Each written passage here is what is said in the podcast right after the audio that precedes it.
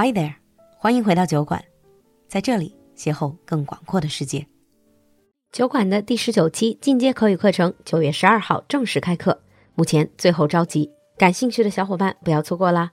小助手的微信号是 l u l u x j g，我们在酒馆等你。Now on with the show. Hello, everyone, and welcome back to Britain Under the Microscope, our advanced episode. On languages. In our previous episode, we talked a little bit about the native languages of Britain, but today we're going to be talking a lot more around language learning in the UK, attitudes to language, and also some of the languages that you might hear on the street mm. in the UK. I mean, the UK is a very multicultural country, especially if you live in London. You're bound to bump into lots of people with a wide variety of native languages. Yeah. What do you think are some of the most popular or some of the most widely spoken languages in the UK that are not English or native languages? I'm not sure which is the most spoken, but I know it's definitely not French. Yeah. French is relatively widely spoken, but not as much as these languages. The languages actually are the first one is Polish. Oh, 波兰语. Okay, yes, that is at least before Brexit. When I was in, in the UK, I did notice a lot of Polish people. Yeah. You have a lot of Polish immigrants or just workers. Yep. So you have Polish, then you have Punjabi. Punjabi is an Indian language, Pakistani language. Yeah, it comes from the Punjab region of India, Pakistan. So it's a, a northern language. Mm-hmm. You also have Gujarati. Sounds also Indian. Yeah, Gujarati is from the area around Mumbai, so western India. Then you have Hindustani, so Hindi, Urdu, and also Bengali. So lots of Indian languages, lots, of different regional Indian languages. Lots of Indian languages, yeah. Because you have a huge population that's originally from India. Well, yeah. Hmm. I remember when I was at school, I kind of learnt a few words of Punjabi, Hindi, Gujarati, but I was a kid, so they were mostly swear words and relatively rude words. We're always doing that in learning languages. You mentioned learning some of these curse words in foreign languages in school. Mm-hmm. But forgive me for saying this, but based on my understanding, British people are not the best at learning foreign languages. We are notoriously bad at learning foreign languages. According to some statistics, about 62% of UK citizens can't speak a second language. I think it's also because if you can use English to go around the world, then people are just a bit lazy. They just don't want to learn. Well, I'll say a bit lazy, but also there's not really much an incentive. As an English speaker, if I go around the world, it's very rare that I find myself in a situation where I can't get by. I can't mm. find someone that speaks English. Exactly. But you compare the 62% of UK citizens with most other European countries where that's around 10% of the population that can't speak a second language. Especially if you think about some Central Western European countries that are smaller. Yeah. It is so common for them to speak three, four languages fluently. Yeah, particularly if you go up to Northern Europe. For example, the Dutch. I've, when I go to Holland or go to the Netherlands, it's amazing that pretty much every Dutch person that you meet speaks flawless, Flawless English. Yeah, because of that, their own language, Dutch, is actually facing some challenges. Because you have young Dutch kids speaking English among themselves. Well, yeah. Mm. So this is where it all comes from in the UK because essentially we know that we can get by with Yeah. English. I mean, when I said lazy, I mean, that was no offense to mm-hmm. English people. I think it happens to all of us. I'm assuming people, if the whole world speaks Chinese and when we travel, we can get by with Chinese, then there's a less of an incentive to learn another language. I would say the reasons why we learn languages are one, interest, two, Communicate. and communicate. Hmm. And most cases, you communicate in order to be able to earn mm-hmm. more money. To earn money to do things. Yeah. Exactly. But that doesn't mean, although we're saying that 62% of UK citizens can't really speak a second language or at least cannot mm-hmm. speak it fluently, that doesn't mean language is not taught in your schools. No, languages are compulsory in- Compulsory. Ah. in pretty much all schools in the UK to a certain degree. It's compulsory, however, it, they don't say you have to learn one certain language, right? It's not really like everyone needs to learn French. You can choose. Yeah, you can choose. So traditionally, French is the most common. Then you're also able to learn German or Spanish. Generally, it's French, German, and Spanish. I remember, Alan, you learned German, right? Yeah, that was my language, yeah. Why did you choose German? Partly because I didn't like my French teacher. Typical. Second of all, I actually liked German. I still do. I wish I kept up with German because mm. I've forgotten so much. Because I, I do like watching German TV shows and German films and things like that. Mm. Interest is, is really It is. the most important thing. Hmm. But I remember when I was at school, I actually asked, Can I learn French and German?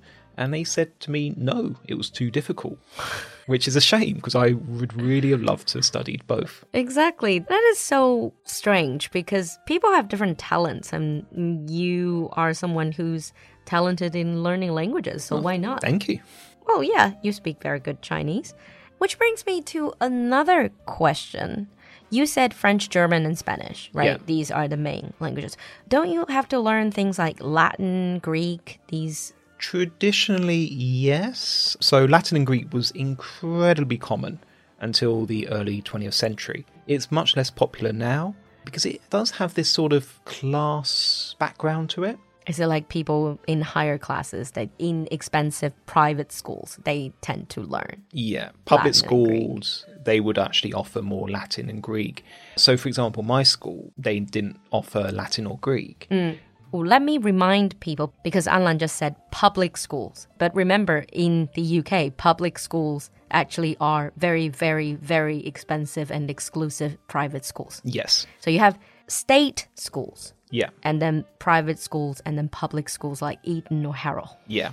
so I went to a state school. I went to a comprehensive. So they didn't teach you Latin and Greek. No, no. I say I had to learn it. I learned it because of interest. Mm. And I learnt Latin for a GCSE because I then went on to study Latin and Greek at university. Mm. When you're applying for universities, do you have to get tested in Latin and Greek? I applied for Oxford Ah, and they did actually test me on Latin and Greek. I see um, that. But back then I didn't really know Greek, so it was very, very mm. difficult. I think now I understand what you're saying about the class thing. Mm-hmm. It's like, why do people say Oxbridge very exclusive, kind of elitist? Yeah. It's also, they will screen people based on your knowledge of Latin and Greek. Well, I was actually applying for Latin and Greek. So, Okay. so they, That explains yeah, it. it's, it's not I was studying biology or something like that. All right. But talking about the class mm. thing as well, it's you also get that a little bit with French. For example, having a knowledge of French is still somewhat seen as quite highly educated. Posh thing. It's quite posh, it's a status symbol. A lot of British people do actually speak what is called schoolboy French. I understand that. The idea of schoolboy French is perhaps just like popping out French words, being able to curse a little bit in French, and also being able to order some food in French. Yeah, so mm. just under a quarter of the UK population can speak and understand some degree of French. Mm. But with British accent. Well, yeah, with British accent. It's something that we feel embarrassed. Most British people feel very embarrassed speaking French. For example, I can understand some French, mm. but I can't really speak it. If you put me in France, then I- I'll be able to order a drink or, or ask for directions, Yeah. that type of thing. Just very, very basic. To be honest, I think it's very similar to a lot of Chinese. I mean, very young Chinese now speak quite good English, actually. But if you go back a little bit, you many Chinese would know certain English words, mm-hmm. but not really able to use the language effectively. But Yeah. if they travel, they will probably use body language, which I'm assuming is the same with British people in France. Oh, yeah, yeah. But then again, also French people do speak some degree of English as Oh, well. they would be doing the same. yeah. Okay, but but so far we've been focusing on these languages. What about other languages like, uh, say, Chinese? Do schools offer Chinese classes? Yes, the government is actually encouraging study in more languages, such as Chinese, Arabic. Languages that were never really traditionally taught. Mm. So, for example, there are some schools that are now offering Chinese mm. as a GCSE. Unfortunately, though, the number of students studying at college or university, so at a higher level, is actually declining a little bit, which is a mm. shame. It is a shame, but I mean, to devote your entire university days to learn a language that is particularly difficult, it really takes devotion and sort of like determination. Yeah.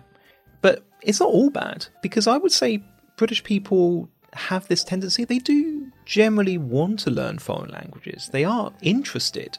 And you can see this on, for example, Netflix, where lots of people now are watching foreign TV shows With subtitles. with subtitles. Ah. So about 10 years ago, people were very interested in Scandinavian dramas. Mm. Now there's French, German, Spanish. People are getting more interested in mm. these languages.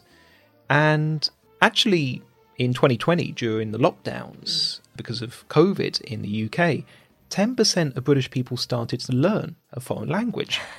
Finding things to do during the lockdown. Exactly. And language learning apps are becoming more popular. Oh. So Spanish, French, and Chinese are among the most popular. Yeah, I've noticed that actually. And, hmm. and also because of Squid Games, Korean is becoming more popular. That is an odd reason to learn. It's like I've watched a horror or suspense mm-hmm. battle royale style of Korean drama, so now I want to learn Korean. yeah. But, then, but then again, also, if there's a very popular Japanese TV show, then people want to learn Japanese. I think this is the thing, right? Language is never just learning a few words, it's always linked very strongly with the culture. So when Yeah. people are interested in certain cultures or certain things from a certain culture, they are more inclined to learn the language. Oh. Interest truly is the best teacher. Yeah, absolutely. Mm-hmm. On that note, I think we're going to wrap up. Leave us a comment in the comment section. Let us know, apart from English, what is a language that you would like to learn? And until next time, We'll see you next time. bye. Bye.